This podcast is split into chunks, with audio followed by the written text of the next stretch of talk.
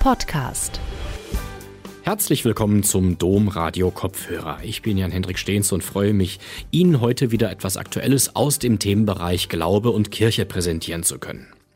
Große Pfarrbezirke, kühle Anonymität und lediglich ein Gottesdienstbesuch an Weihnachten und Ostern. Anhängerinnen und Anhänger neuer geistlicher Gemeinschaften reicht das nicht aus. Sie sehnen sich nach einem intensiven Gebetsleben, nach Gotteserfahrungen im Alltag und regelmäßigen Treffen mit ihren Glaubensgeschwistern. Neue geistliche Gemeinschaften gibt es weltweit, so auch im Erzbistum Köln. Elena Hong hat sich mit Ihnen in ihrem Hörstück Eine Welt, in der alle zusammen sein können, beschäftigt. Gute Unterhaltung. Heutzutage gibt es viele Menschen, die sagen, ich brauche Kirche nicht, ich brauche keine Gemeinschaft, Glaube ist was Privates. Und ich würde genau das Gegenteil sagen. Ich kann den Glauben, meine Beziehung zu Jesus nicht alleine leben. Du, Andreas, bist von uns geliebt, weil du der Andreas bist. Einfach nur ein Bruder, dieser Gemeinschaft. Das ist für mich super entscheidend gewesen, weil ich immer ein Leistungsmensch war und auch heute noch bin. Das ist so meine Erfahrung, mit der ich wirklich sehr glücklich bin. Das macht mein Leben erfüllter, ich lebe achtsamer, das gebe ich auch gerne weiter. Diese Freude drückt sich auch aus durch den Lobpreis. Wir haben ganz viele Lieder, die wir eben voller Dankbarkeit singend vor Gott bringen. Dieser Moment, wenn wir uns treffen, diese große Freude, dieses sich persönlich sehen, eine gemeinsame Idee zu haben, einen gemeinsamen Traum, eine Vision zu haben von, von einer Welt, in der niemand vergessen wird, in der alle zusammen sein können. Eine Welt, in der alle zusammen sein können. Ein Beitrag von Elena Hong über geistliche Gemeinschaften im Erzbistum Köln. Katholikos, griechisch für das Ganze betreffend. Die katholische Kirche ist eine Weltkirche. Sie ist weltumfassend und ringt doch immer wieder um Einheit. Wie plural ihre Glaubensformen sind, das zeigt der Blick ins Erzbistum Köln. Über 30 sogenannte neue geistliche Gemeinschaften und Bewegungen sind in den vergangenen Jahrzehnten hier wie auch in anderen deutschen Bistümern entstanden. Von weltweit verbreiteten Bewegungen bis hin zu kleinen, nahezu unbekannten Gruppen.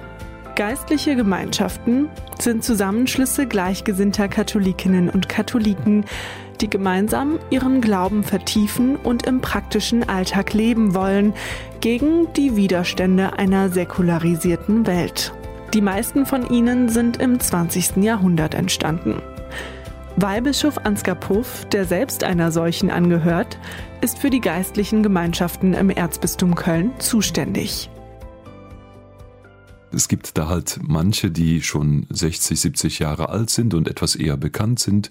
Vielleicht äh, auch, weil die Gründer oder die Gründerin eher bekannt ist, zum Beispiel die Fokolare aufgrund von Chiara Lubich, die ist eigentlich so eine recht bekannte Persönlichkeit gewesen. Es gibt welche, die eher so in Richtung eines dritten Ordens gehen, also zum Beispiel eine franziskanische Gemeinschaft oder eine Gemeinschaft, die so aus dem Geist des heiligen Dominikus leben. Dann gibt es einfache Gebetsgemeinschaften, etwas bekannter ist zum Beispiel Night Fever, die wir auch so ein bisschen mit begleiten, obwohl das in dem Sinne keine richtige Bewegung ist. Also im Grunde ist das eine ganz bunte Mischung von neuen Initiativen, was sie alle gemeinsam haben, die sind alle quicklebendig und machen mal ein bisschen was Frisches. Weltweit lesen katholische Gläubige dieselbe Bibel. Sie sprechen sonntags das gleiche Glaubensbekenntnis. Und trotzdem kommt es zu einer solchen Bandbreite. Wie kann das gehen? Es gibt acht Millionen Menschen und jeder hat einen anderen Fingerabdruck. Wie kann das sein? Also ich will damit sagen, äh, der liebe Gott ist ja zum Glück sehr kreativ. Und warum soll es nicht eine Vielfalt geben? Was für den einen gut ist, ist vielleicht für den anderen nicht gut. Ich glaube, dass man auch in der heutigen Zeit die Möglichkeit haben muss, den Ort zu suchen und den Weg zu suchen, der einen zu Christus führt. Und das kann unterschiedlich sein. Katholisch ist ja definiert als sowohl als auch und nicht als entweder oder. Also von daher bin ich eigentlich ganz froh, dass es diese Bandbreite gibt. Die haben alle eine gemeinsame Basis und die heißt Jesus Christus. Das Evangelium, die Sakramente, das ist überall gleich. Aber wie das gelebt wird, das kann sehr, sehr unterschiedlich sein, weil die Menschen sind ja auch sehr unterschiedlich. Wie also leben die neuen geistlichen Gemeinschaften ihren Glauben? Worin unterscheiden sie sich von der klassischen lokalen Pfarrgemeinde?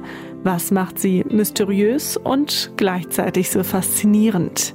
Sind ihre Mitglieder womöglich sogar die frommeren Katholiken und Katholikinnen?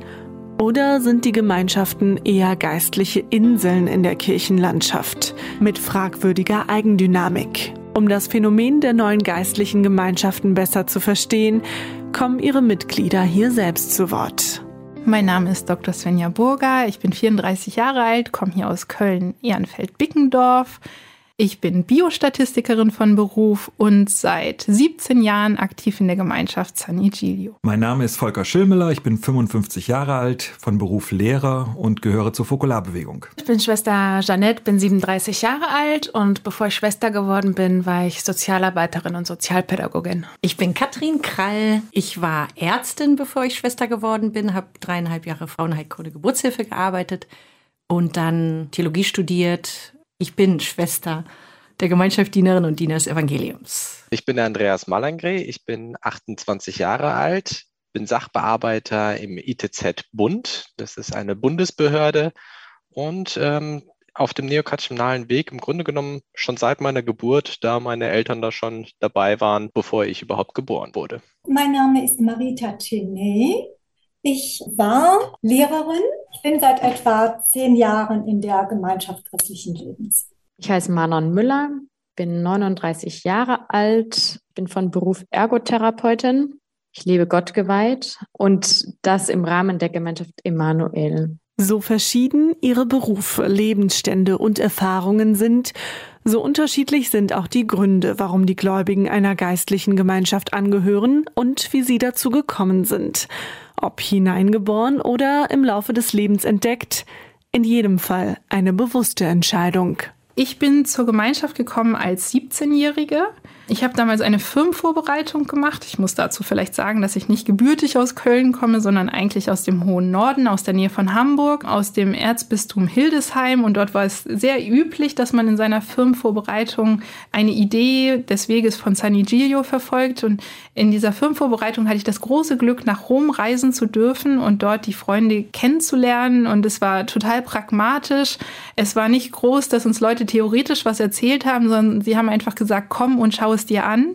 Und wir sind damals in ein Altenheim gegangen es war ein Altenheim in den Albaner Bergen, wunderschöne Urlaubsregionen, aber dieses Altenheim sah aus wie ein Gefängnis. Äh, wir sind reingefahren und die alten Menschen haben uns nach Schokolade und Zigaretten gefragt, weil sie nicht dort rauskommen. Es wurde mir nachher erzählt, dass Leute verdursten dort im Sommer. Es war wirklich eine katastrophale Situation.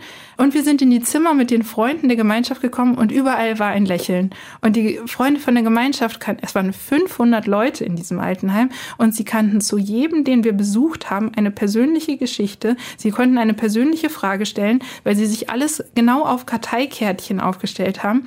Und auch wenn wir nicht viel machen konnten, ich konnte nicht mal Italienisch reden zu der Zeit, haben die alten Leute sich unglaublich gefreut über den Besuch. Ich weiß noch, äh, ein Freund von mir hat eine halbe Stunde die Hand einer alten Dame gehalten, die auch gar nicht mehr reden konnte, und sie hat einfach nur gelächelt. Und das hat mich sehr beeindruckt, schon, schon damals. Und mit der Gruppe, mit der wir damals da waren, sind wir nach Hause gefahren und haben gesagt, das müssen wir rausfinden, ob es diese Situation auch bei uns in Deutschland gibt.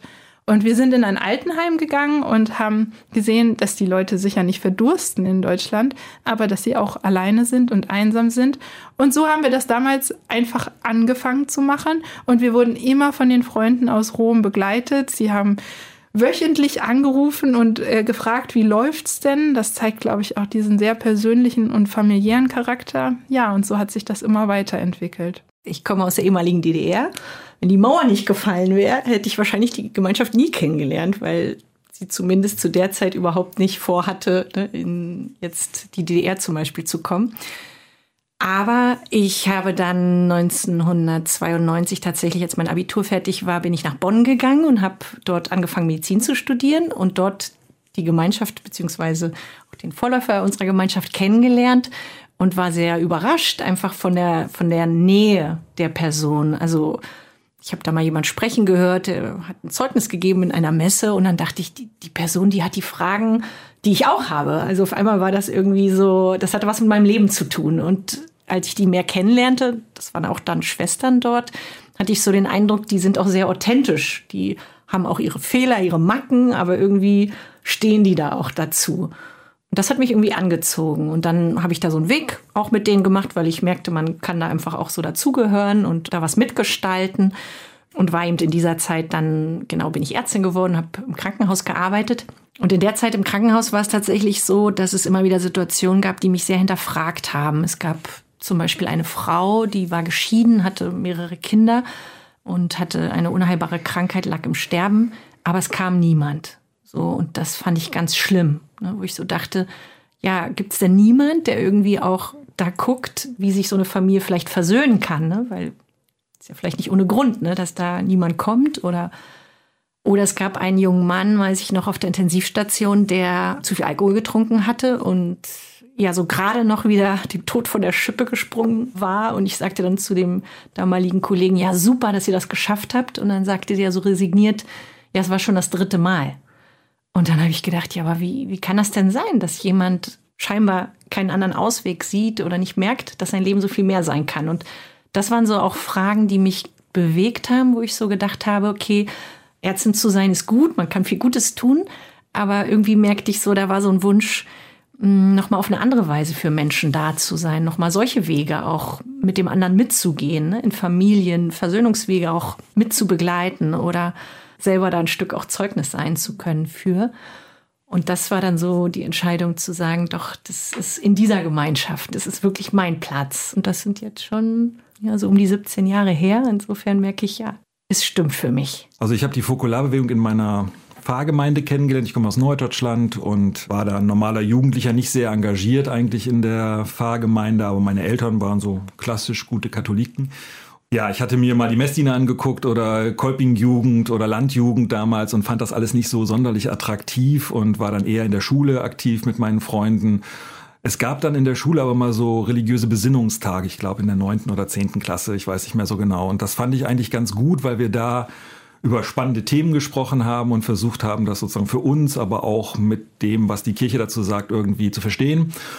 Und äh, dann gab es irgendeine Nachtwallfahrt, die habe ich mitgemacht und da habe ich äh, dem Priester aus unserer Gemeinde davon erzählt, dass ich diese Besinnungstage ganz toll fand und der hat mich dann eingeladen zu einem Jugend Treffen, das unter anderem von der Fokularbewegung organisiert worden ist. Und äh, dieses Treffen, das dauerte so fünf Tage, glaube ich, das war so für mich fast ein Schockerlebnis. Das war wirklich sehr prägend mit 15, 16 damals, weil vor allen Dingen da irgendwie zwei Dinge auf einmal für mich aufgeleuchtet sind, die mir vorher gar nicht so klar waren, nämlich das eine ist, wir haben jeden Morgen begonnen mit einem kurzen Satz aus dem Evangelium, den wir uns für den Tag vorgenommen haben. Und ich habe das erste Mal verstanden, dass das Evangelium nicht etwas ist, was man nur hört oder liest, sondern was man ganz konkret jeden Tag in die Tat umsetzen kann. Das war für mich so der erste große Leuchtstern, der aufgegangen ist. Es war ganz konkret. Also ich, ich erinnere mich noch wie heute daran, dass ich beim Abendessen saß und so in einer Jugendherberge. Ne? Man kennt das ja, wie das da so ist. Ne? Und dann sind da die Platten mit Wurst und der Tee und so weiter und so fort. Und das erste Mal dachte ich, du kannst jetzt nicht nur gucken, wie du den Tee kriegst oder die Wurstplatte, sondern du kannst gucken, was ist mit dem links und rechts neben dir? Haben die Tee? Brauchen die noch was? Und das war für mich wirklich ein Eye-Opener, dann zu sehen, für die anderen mitdenken, den anderen wichtig zu nehmen, meinen Nächsten zu erkennen und zu gucken, was kann der gebrauchen. Und dass so ein Leben, also wenn man auch an die anderen mitdenkt, das ist natürlich auch eine sehr allgemeine Weisheit, aber das war damals für mich total prägend zu sehen, dass das ist eigentlich das, was im Evangelium steht, liebe deinen Nächsten wie dich selbst und achte auf deinen Nächsten und das kann man ganz konkret machen. Und der andere Aspekt, der mich damals sehr geflasht hat, war die Frage, ähm, wie gehen wir miteinander um? Wir hatten so kleine Gruppen da gebildet. Wir waren 200 Leute insgesamt und haben dann so sechs oder siebener Gruppen gebildet und haben uns immer nachmittags zusammengesetzt und dann einfach miteinander erzählt. Wie ist es uns heute ergangen? Was war gut? Was war schlecht? Wie geht's dir überhaupt? Und so verschiedene Themen. Und ich merke, wir sind so intensiv ins Gespräch gekommen damals ähm, das war auch irgendwie anders als so, wie ich es aus meinem Freundeskreis kannte. Und ich merkte, wenn man auf eine gewisse Art und Weise wirklich aufeinander achtet und miteinander lebt, dann passiert was untereinander. Und dann ist eben diese Gegenwart Gottes irgendwie spürbar. Das war für mich zumindest damals so und das hat mich so begeistert, dass ich eigentlich gesagt habe, ich möchte da weitermachen. Irgendwas in diese Richtung. Und so bin ich dann in die Fokularge-Bewegung reingerutscht. Beim Night Fever hier am Kölner Dom, da gibt es die Besonderheit, dass man auf der Domplatte steht und äh, Menschen einlädt, in den Dom zu gehen, eine Kerze schenkt. Und ich war Studentin der sozialen Arbeit und hatte eine besondere Sensibilität zu Menschen ohne Obdach und bin dann mit jemandem ins Gespräch gekommen auf der Domplatte und habe ihn eingeladen, in den Dom zu gehen. Und ja, der war aber schüchtern und wollte nicht und hat gesagt, er müsste erst noch einen Platz zum Schlafen suchen. Und ich sagte, ja, aber dann können Sie gerne danach wiederkommen. Und tatsächlich kam er wieder, war dann immer noch schüchtern und dann habe ich ihm vorgeschlagen, mit ihm in den Dom zu gehen, ihn zu begleiten. Und das war eine ganz besondere Erfahrung, weil ja, durch die großen Gänge vom Dom bin ich dann mit diesem Mann ohne Obdach mit Plastiktüten bis nach vorne zum Allerheiligsten. Also beim Night Fever ist ja immer Anbetung bis nach vorne gegangen.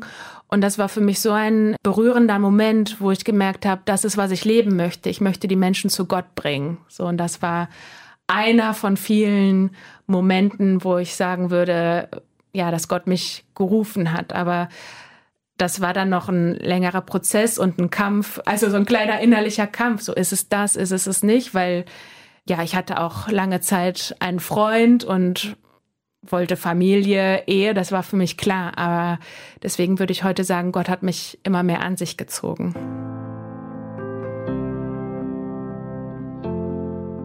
Ein gottgeweihtes Leben nach den evangelischen Räten ist für die Mitgliedschaft in einer geistlichen Gemeinschaft natürlich keine Voraussetzung. Im Gegenteil, historisch betrachtet sind die Gruppen gerade aus einer Aufwertung von Laien entstanden. Nicht selten bestehen sie aus einer Mischung ganz verschiedener Lebensstände und Berufungen. Priester, Ordensschwestern, Ordensbrüder, aber vor allem Nichtkleriker. Ehepaare, Familien und Alleinstehende. Jan-Henrik Stehns aus der Domradio.de Theologieredaktion. Also geistliche Gemeinschaften sind vor allem im 20. Jahrhundert entstanden und da ganz besonders stark nach dem Zweiten Vatikanischen Konzil. Womit hängt das zusammen? Das Zweite Vatikanische Konzil hat sich in ganz besonderer Weise auch zu den Laien geäußert, dass Laien auch für die Verbreitung des Evangeliums mit zuständig sind. Das ist also nicht nur Aufgabe des Klerus, sondern auch, dass Laien ein Sendungsbewusstsein in ihrer Kirche und darüber hinaus haben. Und das hat dazu geführt, auch schon vor dem Zweiten Vatikanischen Konzil, aber eben ganz in besonderer Weise in der Zeit danach, dass sich hier verschiedene geistliche Gemeinschaften gebildet haben. Ich muss mich nicht weihen lassen, ich muss nicht in ein Kloster eintreten. Ich kann, so wie ich bin, für Jesus Christus, für meine Kirche, für das Evangelium eintreten. Und da sind diese geistlichen Gemeinschaften sicherlich auch äh, eine Möglichkeit. Und da sagt das Kirchenrecht im Kanon 215 dazu, dass es den Gläubigen unbenommen ist, Vereinigungen zum Zwecke der Caritas oder der Frömmigkeit oder zur Förderung der christlichen Berufung in der Welt frei zu gründen und zu leiten und Versammlungen abzuhalten, um diese Zwecke gemeinsam zu verfolgen. Ja, also ich kann jetzt zum Beispiel mit einigen Leuten eine Gebetsgemeinschaft gründen und wir beten für den Frieden in der Welt. Wir beten für die Bewahrung der Schöpfung. Wir beten für Priesternachwuchs. Solche Gemeinschaften gibt es und die können sich immer wieder bilden und wir Laien haben das Recht dazu oder die Möglichkeit zu, dazu, uns dazu zu versammeln. Das ist uns zugestanden und das kommt eben aus diesem Zweiten Vatikanischen Konzil heraus, aus diesem Sendungsbewusstsein, dass wir Laien mittragen an der Evangelisierung der Welt. Der Päpstliche Rat für Laien verzeichnet weltweit rund 120 anerkannte neue geistliche Gemeinschaften und Bewegungen. Demnach gehören mindestens eine halbe Million Katholikinnen und Katholiken einer geistlichen Gemeinschaft an, verglichen mit denjenigen, die in keiner Gemeinschaft sind, immer noch eine Minderheit. Die Zahlen sind jedoch mit Vorsicht zu betrachten. Exakte Statistiken, geschweige denn eine vollständige Mitgliederliste, gibt es nicht. Weihbischof Ansgar Puff. Das hat auch ein bisschen damit zu tun, dass es in dem Sinne nicht so wie Vereine sind, wo man irgendwie eintritt und dann ist man da Mitglied oder so. Das geht eher so nach dem Motto, du bist dabei, du machst mit, wenn es dir gut tut, machst du mit, wenn es dir nicht mehr gut tut, du entscheidest selber. Das ist die eine Möglichkeit. Dann gibt es die andere Möglichkeit, wo man dann schon eine Art Versprechen oder eine Art Bindung eingeht. Das ist aber nicht unbedingt die große Zahl, das ist eben sehr, sehr unterschiedlich. Also man kann im Kern sagen, dass die Gemeinschaften immer aus einem kleineren Kern von Menschen bestehen, die eine Art Bindung eingegangen sind, ähnlich wie vielleicht Ordensleute darum herum, wie in so konzentrischen Kreisen, sich aber doch eine ganze Reihe von Sympathisanten, Mitarbeitenden, Fans gruppieren, die dann einfach mitmachen. Einige der Gemeinschaften sind sogar bewusst offen für Konfessionen. Das lässt sich zum Beispiel bei einigen großen internationalen Gemeinschaften beobachten, San Egidio oder bei der von Chiara Lubich gegründeten Fokularbewegung. Es sind die Leute, die in diesem Land leben, in dieser Stadt leben. Also in Ländern, die katholisch sind, wie unser Ursprungsland Italien ist die Gemeinschaft natürlich viel katholisch. Hier in Köln sind wir tatsächlich sehr ökumenisch, evangelische Christen und katholische Christen. In der Ukraine, in Russland sind unsere Gemeinschaften orthodox. Also es ist gerade so, wie die Lebenssituation in der Stadt, in dem Land ist. Also Dialog ist, glaube ich, äh, eins der Schlagworte, die uns kennzeichnen, dass wir gesagt haben, wenn wir für die weltweite Geschwisterlichkeit leben wollen, dann heißt das, dass wir mit allen 360 Grad Dialog führen. Mit Leuten, die katholisch sind, evangelisch sind, die muslimisch sind, hinduistisch sind, die keinen Glauben haben, egal wem wir begegnen. Das ist unser Nächster und das sind die, mit denen wir eine Beziehung aufbauen wollen, die eben geprägt ist von dem, was auch, sagen wir mal, ähm, eine göttliche Beziehung ausmacht, nämlich die Liebe an dem Punkt, wo wir uns sozusagen interreligiös oder auch mit äh, Nichtglaubenden unterhalten und auch da in Dialog treten, müssen es andere Dinge sein, die uns verbinden. Da kann es nicht der Glaube an Gott sein, obwohl wir da auch offen miteinander sprechen können drüber. Aber das, was uns dann verbindet, ist tatsächlich das, was ich als Nächstenliebe bezeichnen würde. Chiara Lubich hat mal gesagt, es ist eine Kunst zu lieben. Und diese Kunst zu lieben ist, glaube ich, das, was auch immer wieder jede Beziehung voranbringt. Wenn aber der Begriff der geistlichen Gemeinschaft so weit gefasst werden kann, lässt er sich dann überhaupt definieren? Gibt es Merkmale, die auf alle Gemeinschaften zutreffen? Es sind meistens Gemeinschaften, wo das Element der Gemeinschaft stark ist, wo gewünscht wird, dass man wirklich in einer kleineren Gemeinschaft, in einer kleineren Einheit wo sich jeder kennt, wirklich dann auch miteinander den Glauben leben kann.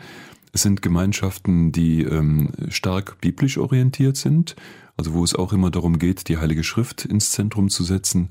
Es sind Gemeinschaften, die sehr kirchlich sind, denen es wichtig ist, dass sie anerkannt werden von den Geistlichen, von den Bischöfen. Und das äh, sind Gemeinschaften, in denen es eine neue Form von Leitung gibt, äh, vielleicht auch ein bisschen charismatisch manchmal, für manchen vielleicht auch ein bisschen ungewohnt, wo eben die Leitung meistens im Team geschieht und äh, durch Ehepaare, wo der Priester seine konkrete Rolle hat, aber mehr als geistlicher Begleiter, aber nicht als jemand, der jetzt dem Ganzen vorsteht, sondern das ist eine Teamarbeit und da scheint mir manchmal dass diese geistlichen Gemeinschaften schon was vorweggenommen haben von einer neuen Form von Leitung, die auch eher synodal ist, die wir jetzt auch für die gesamte Kirche eigentlich suchen. Laut Statistiken der Deutschen Bischofskonferenz ist das Interesse an den Erneuerungsbewegungen in den vergangenen Jahren gewachsen. Auf der Ebene der Weltkirche haben sie Bestätigung und Ermutigung erfahren durch die Bischofssynode im Jahr 1987 sowie das nachsynodale apostolische Schreiben Christi Fidelis Laici von Papst Johannes Paul II. Den Bischofskonferenzen kommt es zu, die geeigneten Mittel und Wege zu finden, um auf National- oder Regionalebene die Konsultation und die Mitarbeit der Laien, Männer und Frauen weiterzuentwickeln. Wir alle, Hirten und Gläubige, sind dazu verpflichtet, in gegenseitiger Wertschätzung, Wohlwollen und Bereitschaft zur Mitarbeit zwischen den verschiedenen Formen der Zusammenschlüsse von Laien dauerhafte Bande und geschwisterliche Beziehungen zu fördern. Nur so kann der Reichtum der Gaben und Charismen seinen fruchtbaren Beitrag zur Erbauung des gemeinsamen Hauses leisten. Schon Pius XII. sagte, die Gläubigen und genauer noch die Laien stehen an der äußersten Front des Lebens der Kirche. Darum müssen sie und gerade sie ein immer tieferes Bewusstsein gewinnen, dass sie nicht nur zur Kirche gehören, sondern die Kirche sind. Vor allem in Europa haben sich geistliche Gemeinschaften seitdem stark verbreitet.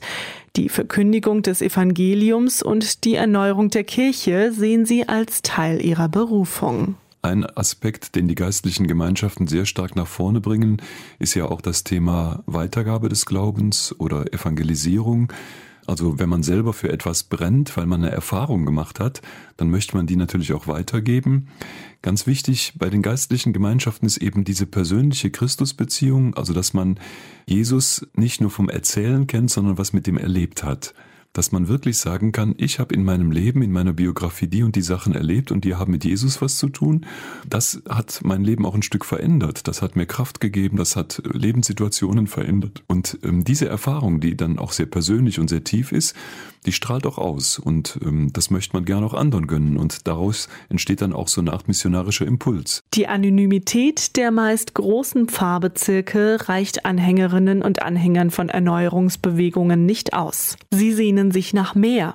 Mehr Intensität im Gebetsleben, mehr Gotteserfahrung im Alltag, eine Vertiefung des Bibelstudiums, eine Kleingruppe als spirituelle Heimat.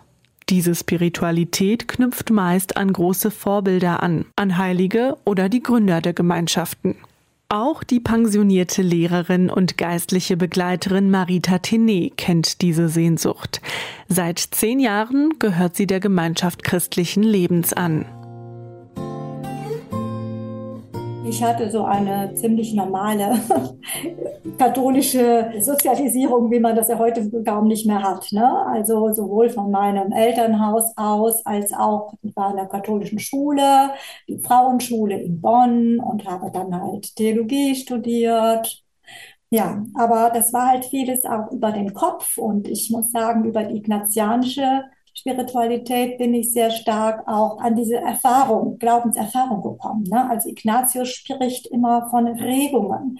Also wenn ich Entscheidungen treffe, auf der einen Seite schon natürlich unterscheiden, ne? verschiedene Argumente nebeneinander legen. Also Unterscheidung der Geister ist ein ganz zentraler Begriff in der ignatianischen Spiritualität aber eben auch diese Regungen in sich wahrnehmen. Was spüre ich denn da so? Ich sage immer, wie kann ich Gottes Willen erfahren, wenn ich nicht auf ihn höre? Also ich versuche das Gebet auch als ein Hören auf Gottes Willen für mein Leben zu verstehen. Ich habe regelmäßig Exerzitien gemacht, Schweigeexerzitien. Zu meiner Ausbildung gehörten auch 30-tägige Schweigeexerzitien, in denen man mindestens vier Stunden pro Tag meditiert und einmal pro Tag ein Gespräch mit dem Exerzitienbegleiter oder der Begleiterin hat. Und in diesem Schweigen vor Gott, in der Kontemplation, da kommt mir etwas entgegen, was ich nicht so beschreiben kann. Das ist ein Hören, ein inneres Hören, bei dem ich so spüre, es wird mir ein Weg gewiesen. Es hat weniger mit Gefühl zu tun, sondern mit so einer inneren Gewissheit, einer Gewissheit von Gottes Präsenz. Thank you.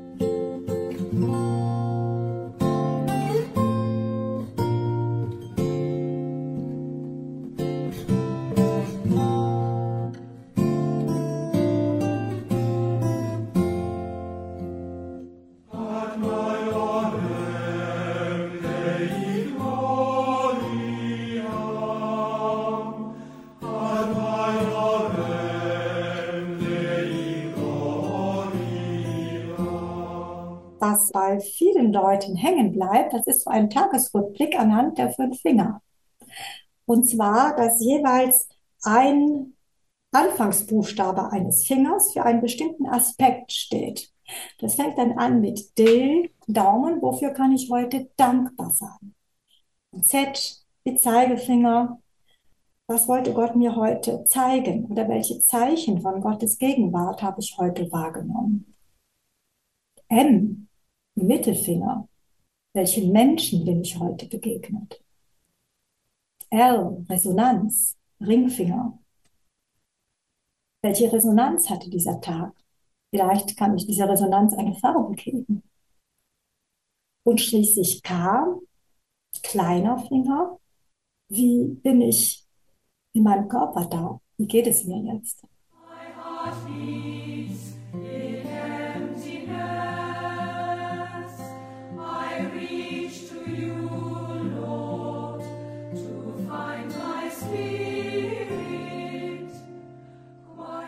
Also mein Mann ist sehr früh verstorben und war lange krank.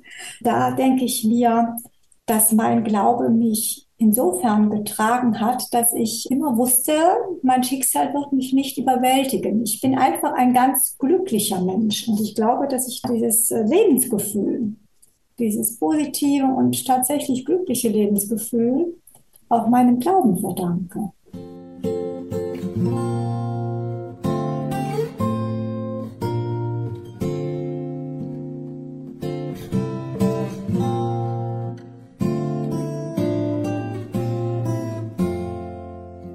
Ich denke, dass es einen großen Reformstau in der Kirche gibt. Von daher denke ich mir, dass diese Themen des synodalen Wegs, dass das Themen sind, die unbedingt diskutiert werden müssen. Dass jetzt so viele Menschen aus der Kirche austreten, das kommt ja nicht so von ungefähr. Das ist ja eine Abstimmung mit den Füßen.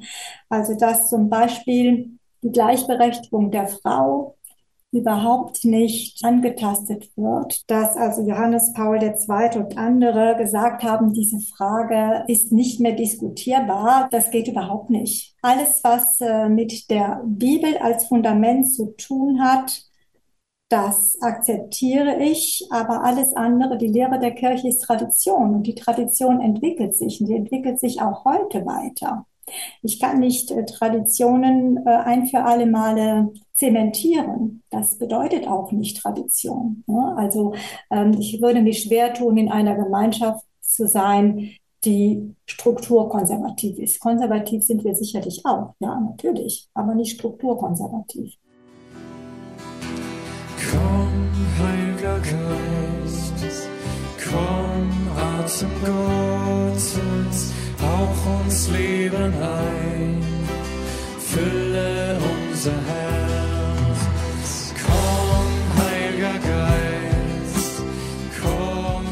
Also so liturgisch gesehen sind wir schon sehr konservativ. Da wird jetzt nicht viel Neues erfunden, aber wir haben zum Beispiel Liedgut und hier bei uns in der Gemeinde, wo wir vor allem Emanuel-Lieder singen, da spielt keine Orgel, sondern da spielt nur Klavier, Gitarre und andere Instrumente. Es wird mehrstimmig gesungen und so. Also das lässt sich gar nicht so einfach in eine Schublade stecken.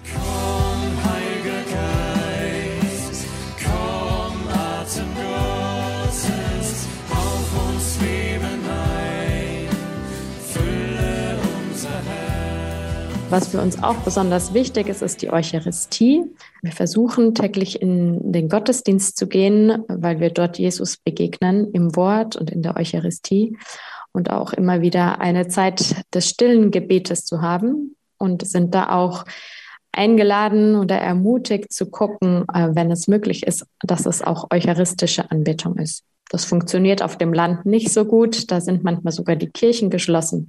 Dann kann es auch einfach halt eine Zeit mit Jesus zu Hause in der Gebetsecke sein. Aber dass er einfach auch jeden Tag neu Zeit und Raum bekommt, um uns zu begegnen.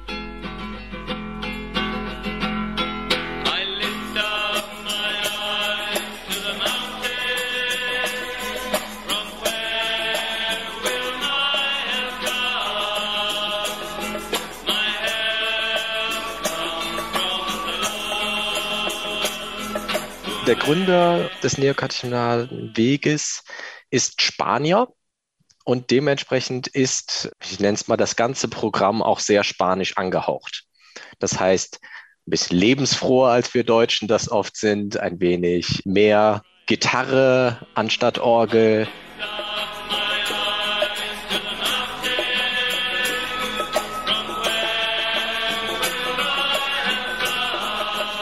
Also Außenstehende lachen ganz gern mal über uns, aber jetzt mal im positiven Sinne, also freuen sich mit uns, weil wir oft die sind, die irgendwie auf den Weltjugendtagen oder sonst was die Musik machen abends und dann tanzen. Und wir haben halt so ein, ich weiß gar nicht, woher das genau kommt, aber wir tanzen im Grunde genommen so ein bisschen um den Altar herum. Also wenn man es mitmacht, merkt man eigentlich auch, wie schön das eigentlich ist. Also es ist, ist auch im Moment komisch, aber ähm, eigentlich ist es total schön, weil es irgendwie diese Gemeinschaft zeigt, dieses tatsächlich, dieses brüderliche, dieses schwesterliche Miteinander. Oh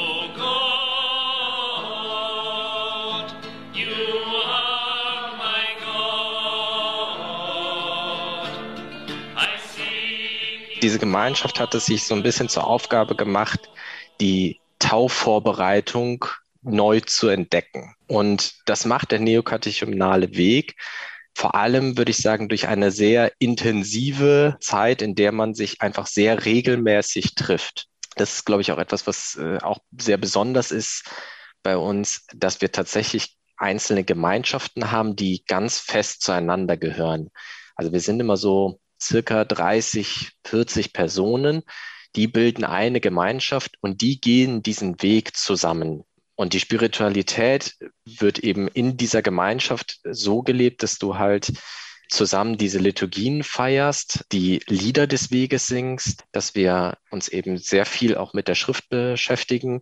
Deswegen auch die Wortliturgien, also das Wort selber ist sehr wichtig, dass wir uns sehr sehr eng damit befassen, was hat dieses 2000 alte Schriftstück mit meinem Leben heute konkret zu tun und stellen dabei eben nämlich immer wieder fest, dass der Text möglicherweise sehr alt ist, aber das, was da drin steht, an Aktualität nichts verloren hat, sondern dass das immer einen ganz konkreten Bezug zu dem hat, was heute in meinem Leben passiert.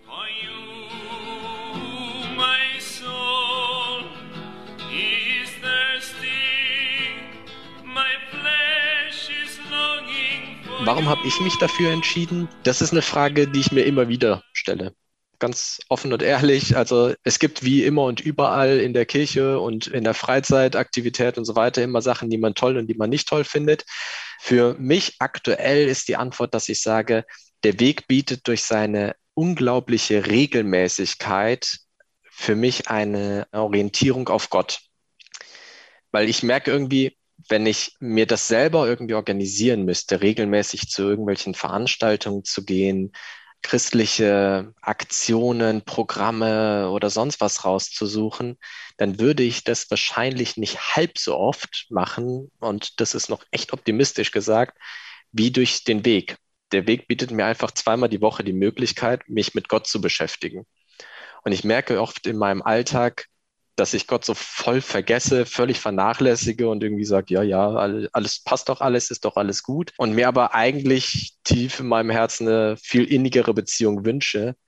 Und das ermöglicht mir der Weg, der mich im Grunde genommen so ein bisschen verpflichtet dazu, mich mit Gott zu konfrontieren, mich damit zu beschäftigen, mich nicht immer nur um mich selber zu kreisen.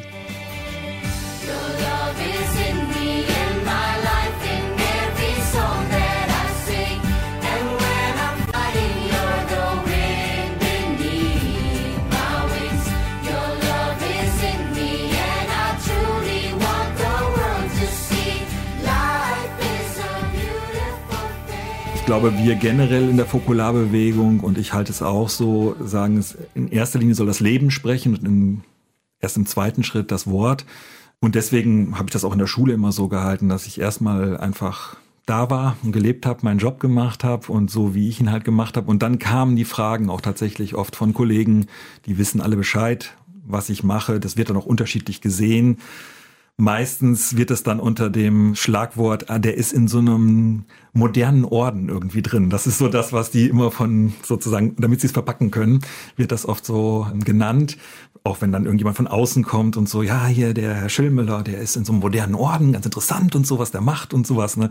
So werde ich dann immer vorgestellt. Und die Schüler ist unterschiedlich. Also da ist es nicht so, dass ich sofort, auch wenn die manchmal fragen, sind sie verheiratet oder haben sie Kinder oder sonst irgendwas, kommt ja automatisch immer mal wieder ich mache das immer davon abhängig, wie die Beziehung ist mit diesen Schülern. Also es gibt tatsächlich Kurse und Klassen, wo ich dann manchmal sehr offen erzähle und dann gibt's einige, die wollen mehr wissen und dann verabreden wir uns in der Mensa und dann äh, fragen die wirklich, und wieso machen sie das und was soll das jetzt und so, ne? Und ist das nicht schwierig und, und wie das alles so kommt.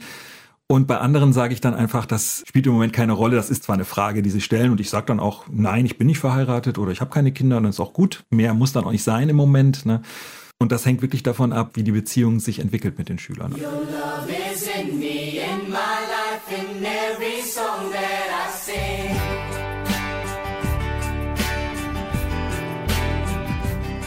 Ja, wir leben zusammen mit fünf Leuten im Moment äh, in einer Gemeinschaft. Wir sind alles Laien.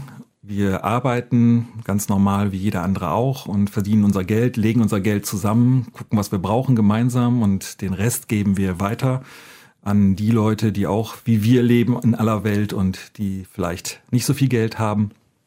Wir leben also die Gütergemeinschaft. Ja, wir sehen uns dann morgens, wenn wir Glück haben. Ich muss sehr früh aufstehen. Ich sehe meistens die anderen dann nicht mehr, aber abends sehen wir uns dann, wenn ich wiederkomme. Dann essen wir zusammen oder gucken zusammen Fernsehen oder spielen zusammen oder machen sonst irgendwas zusammen und versuchen in dem Geist zu leben, der eben uns ausmacht. Und ähm, natürlich gibt's viele Leute aus der Fokularbewegung, die diese Kerngemeinschaften auch immer wieder als Anlaufstelle nutzen, so dass immer wieder Leute kommen, auch vorbeischauen, uns besuchen, übernachten.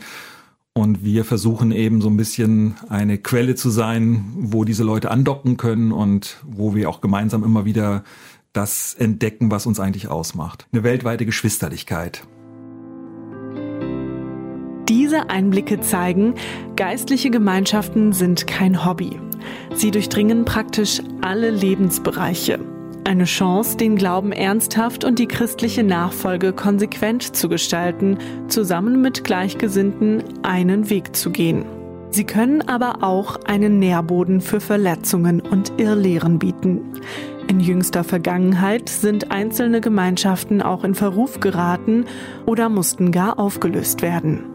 Das bekannteste Beispiel, wie Johannes Paul II. als Förderer einer geistlichen Gemeinschaft aufgetreten ist oder auch vor allem deren Gründer, wo sich im Endeffekt herausgestellt hat, das war ein Scharlatan, das ist bei den Legionären Christi gewesen. Martial, Martial, der Gründer, der ja nun wirklich alles andere als ein redlicher, tugendhafter Mensch gewesen ist, der war auf der anderen Seite aber sehr erfolgreich. Er war einmal eine wohl sehr charismatische Persönlichkeit und er hatte sehr viel Erfolg im Akquirieren auch von Spenden. Also das heißt, der, der konnte wirklich innerhalb kürzester Zeit Dinge auf die Beine stellen und das muss Johannes Paul II. so beeindruckt haben, dass er gedacht hat, da kann ja nur der Heilige Geist wirken. Und wie ihm sich im Nachhinein herausgestellt hat, das war ein Scharlatan sondergleichen. Die Legionäre Christi gibt es nach wie vor noch und äh, sie haben sich auch weitgehend auch von ihrem Gründer distanziert. Und das ist, glaube ich, sehr wichtig. Nicht nur in geistlichen Gemeinschaften, es ist ja zum Teil auch in Parteien so, um mal einen weltlichen Vergleich anzuführen, oder auch ähm, ganz einfach in einer stinknormalen Pfarrei. Ja, da ist die Kirche voll, weil der Pfarrer so toll ist oder so toll predigen kann. Das ist einerseits schön, wenn einer in der Aufgabe neu zu evangelisieren Erfolg hat und die Menschen ihm an den Lippen kleben.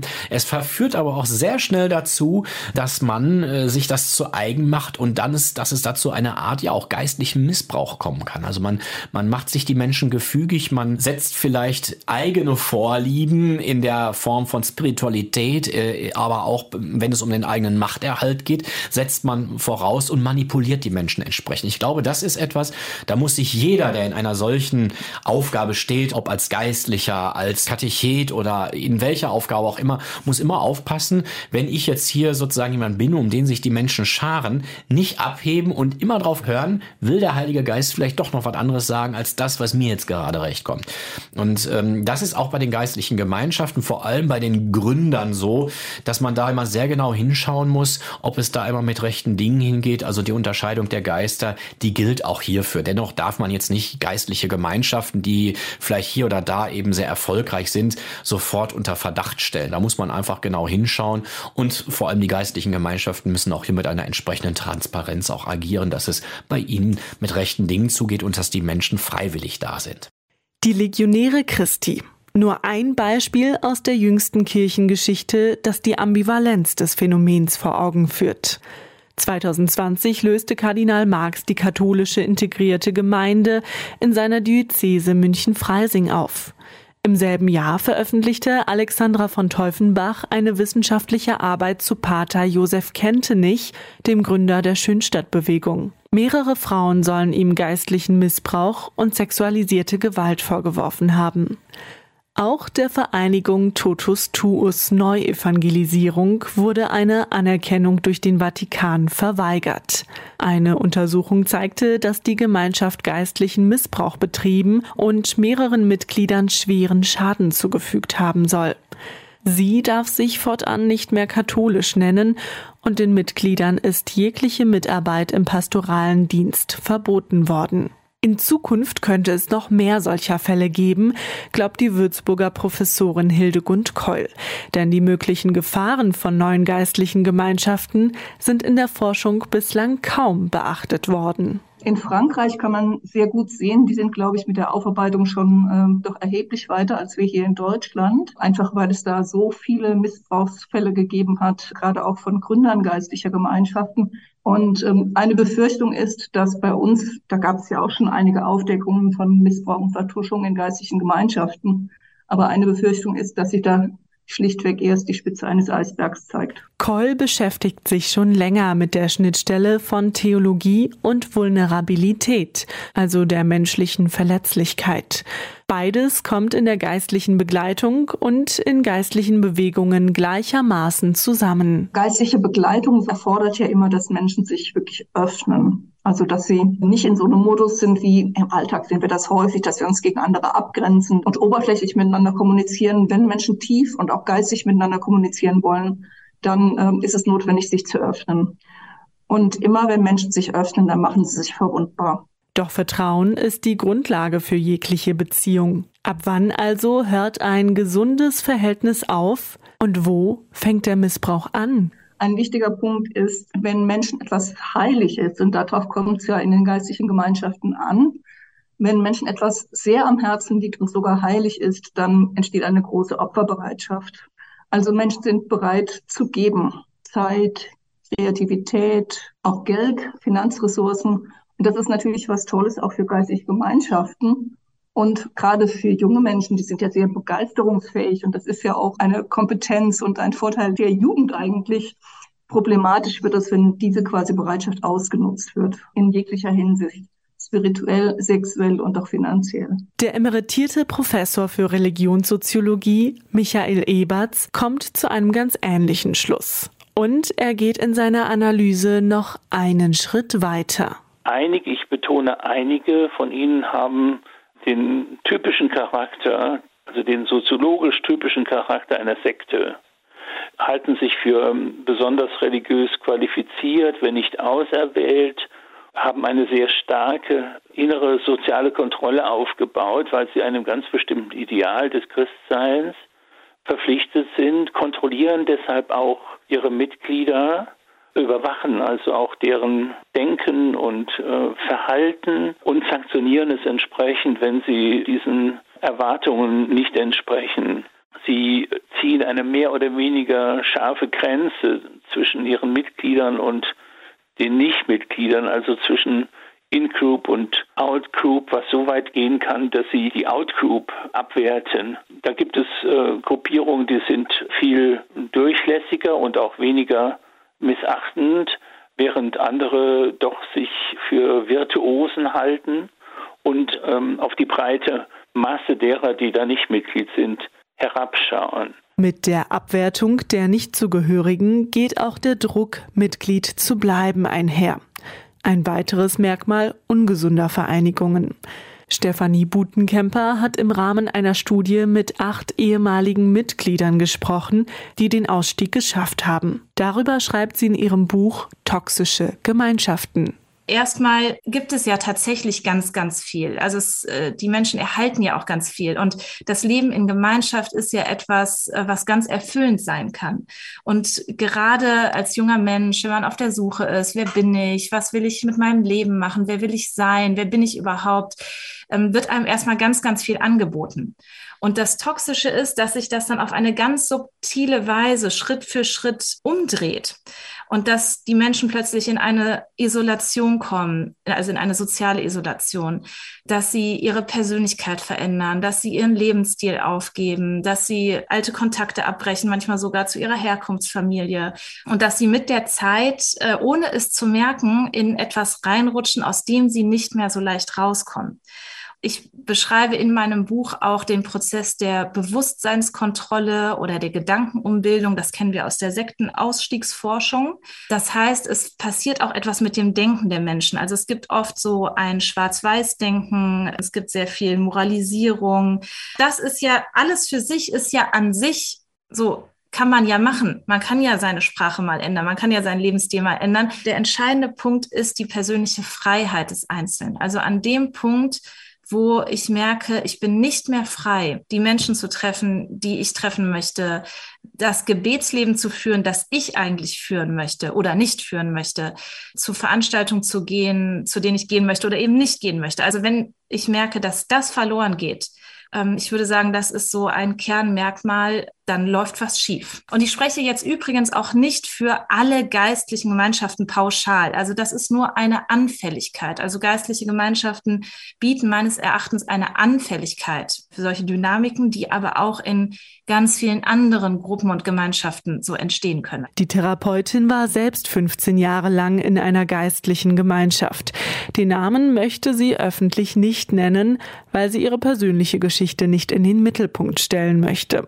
Aber sie hat ein Beratungskonzept für die therapeutische Praxis entwickelt. Es gibt Wege, sich mit diesem Thema auseinanderzusetzen, sich mit sich selber auseinanderzusetzen und sich mit dem auseinanderzusetzen, was da einem passiert ist und sich dann auf den Weg zu machen. Also, dass es da Hoffnung gibt, ähm, weil sich das für Betroffene oft sehr auswegslos anfühlt, weil das so das ganze Leben betrifft. Also man hat das Gefühl, man ist in allem beeinträchtigt, im Denken, im Fühlen, ähm, ja, in, im ganzen sozialen Kontext, in, in dem, was meinem Leben Sinn macht. Also es ist so existenziell, es betrifft so alle Lebensbereiche.